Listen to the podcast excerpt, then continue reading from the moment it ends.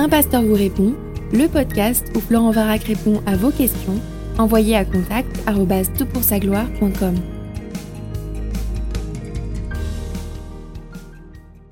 La question de ce podcast est la suivante. Bonjour Monsieur Varac, j'apprécie beaucoup vos vidéos qui me font envie de redevenir chrétienne et vous en remercie. Cependant, je suis aussi une révoltée du système politique actuel, entre autres choses, et je ne peux concevoir que la Bible dise que les pouvoirs en place sont établis par Dieu pour un ordre et non pour l'anarchie. Je vois tout le contraire.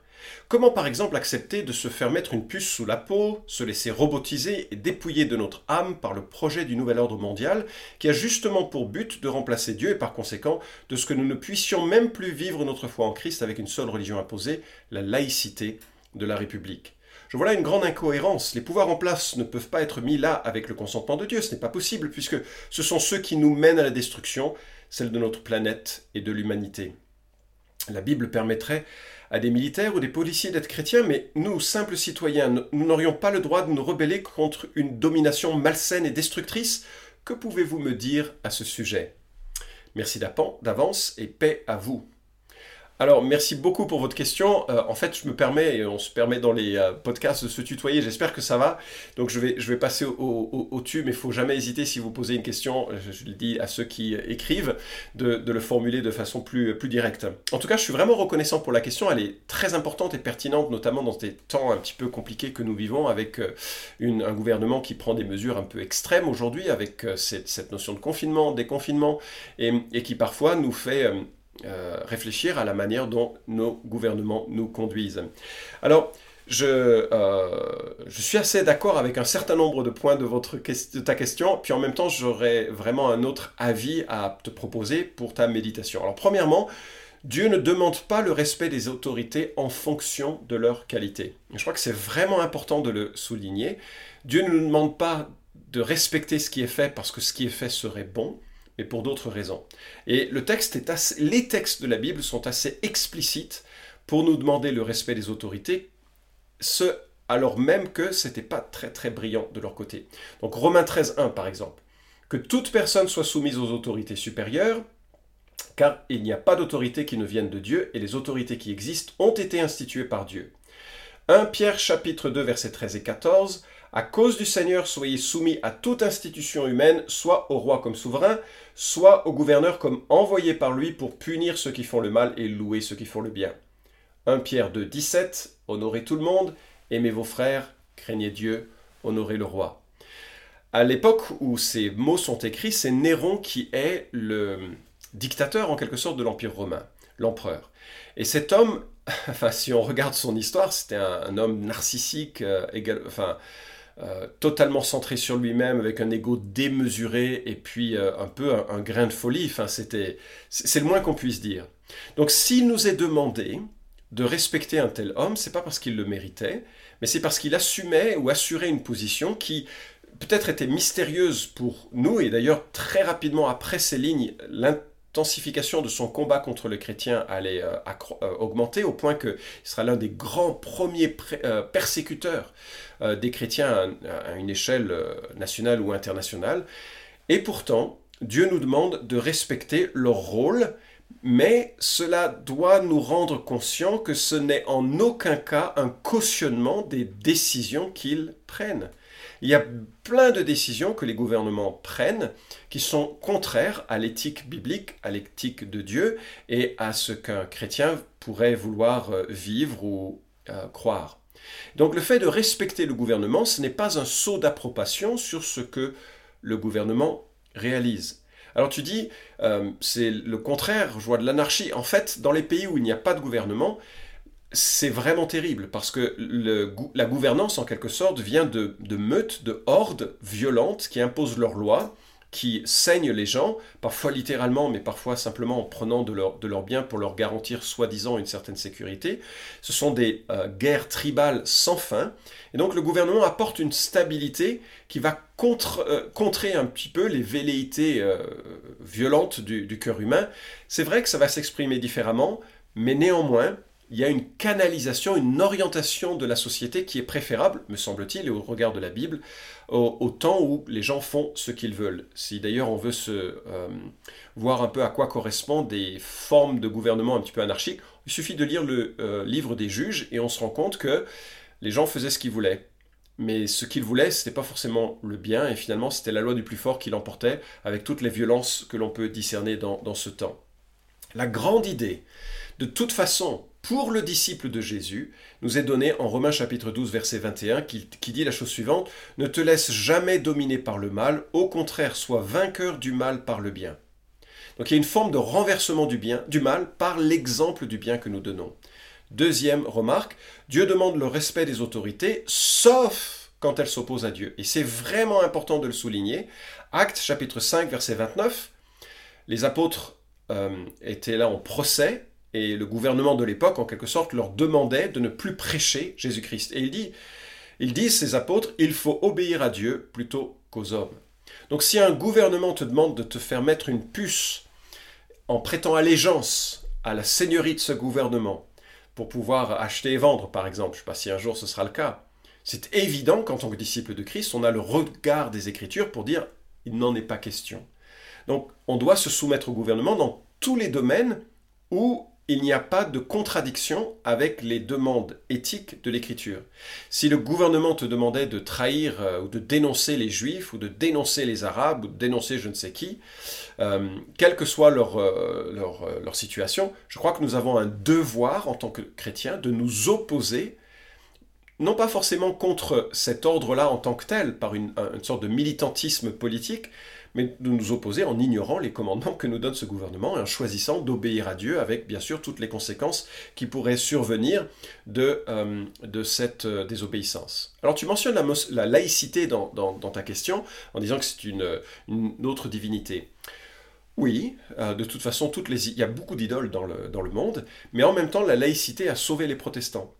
Avant la laïcité, l'Église catholique imposait euh, sa morale et son ordre et interdisait par exemple le mariage des protestants. Donc les enfants qui étaient nés d'union de, de, protestants étaient considérés comme des enfants illégitimes.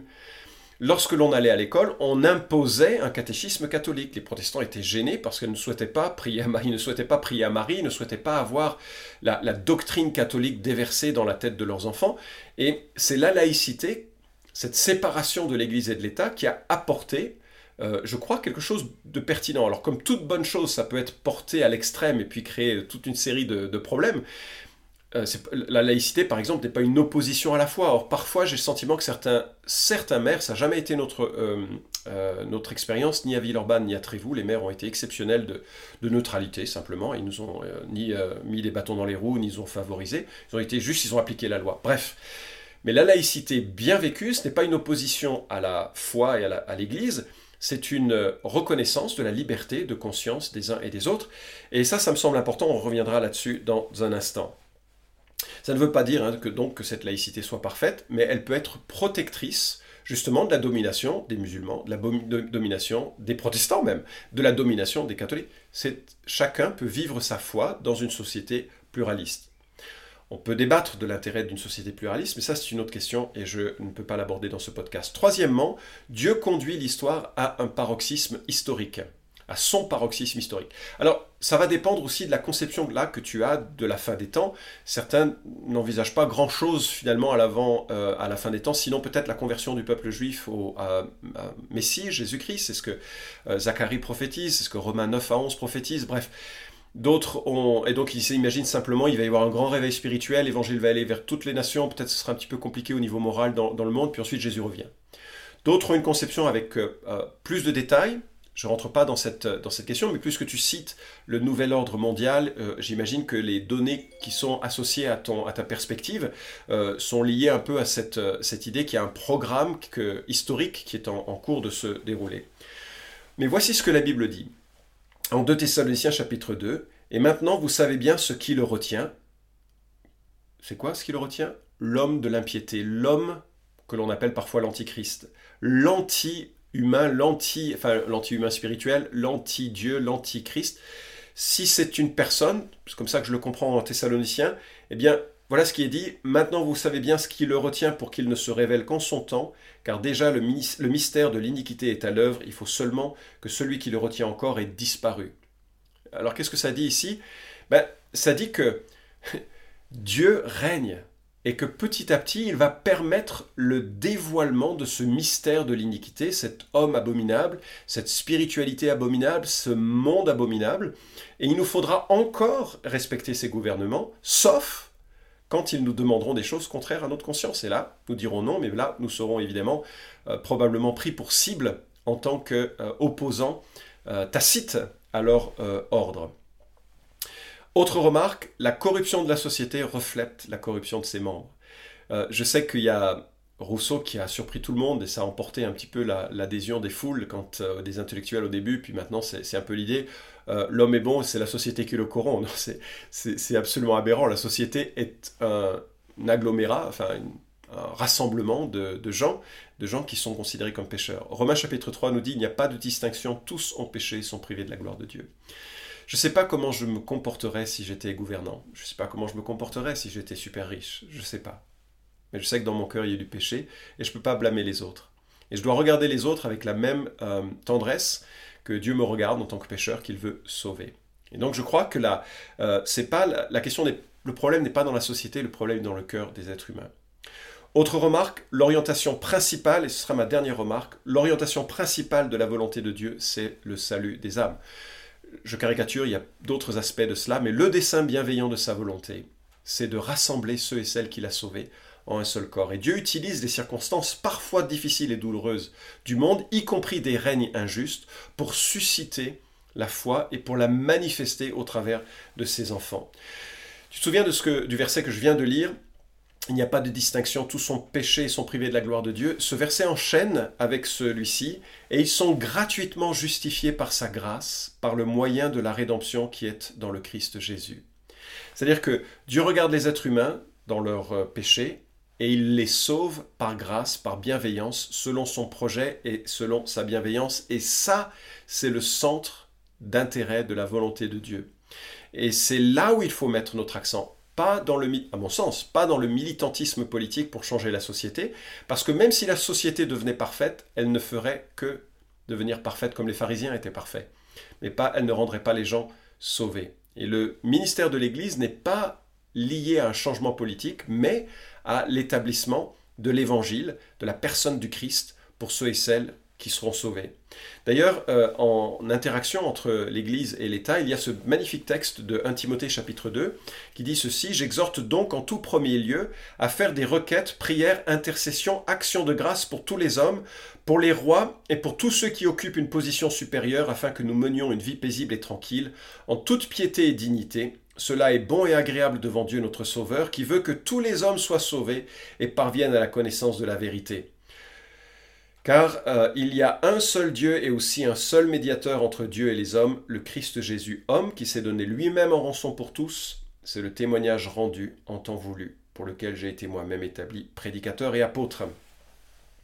Et donc ce que Dieu nous demande ici, c'est de prier, de prier pour les autorités, de prier pour les gouvernements.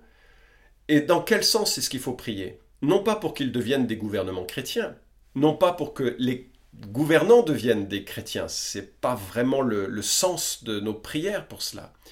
Mais c'est afin que nous menions une vie paisible et tranquille en toute piété et dignité.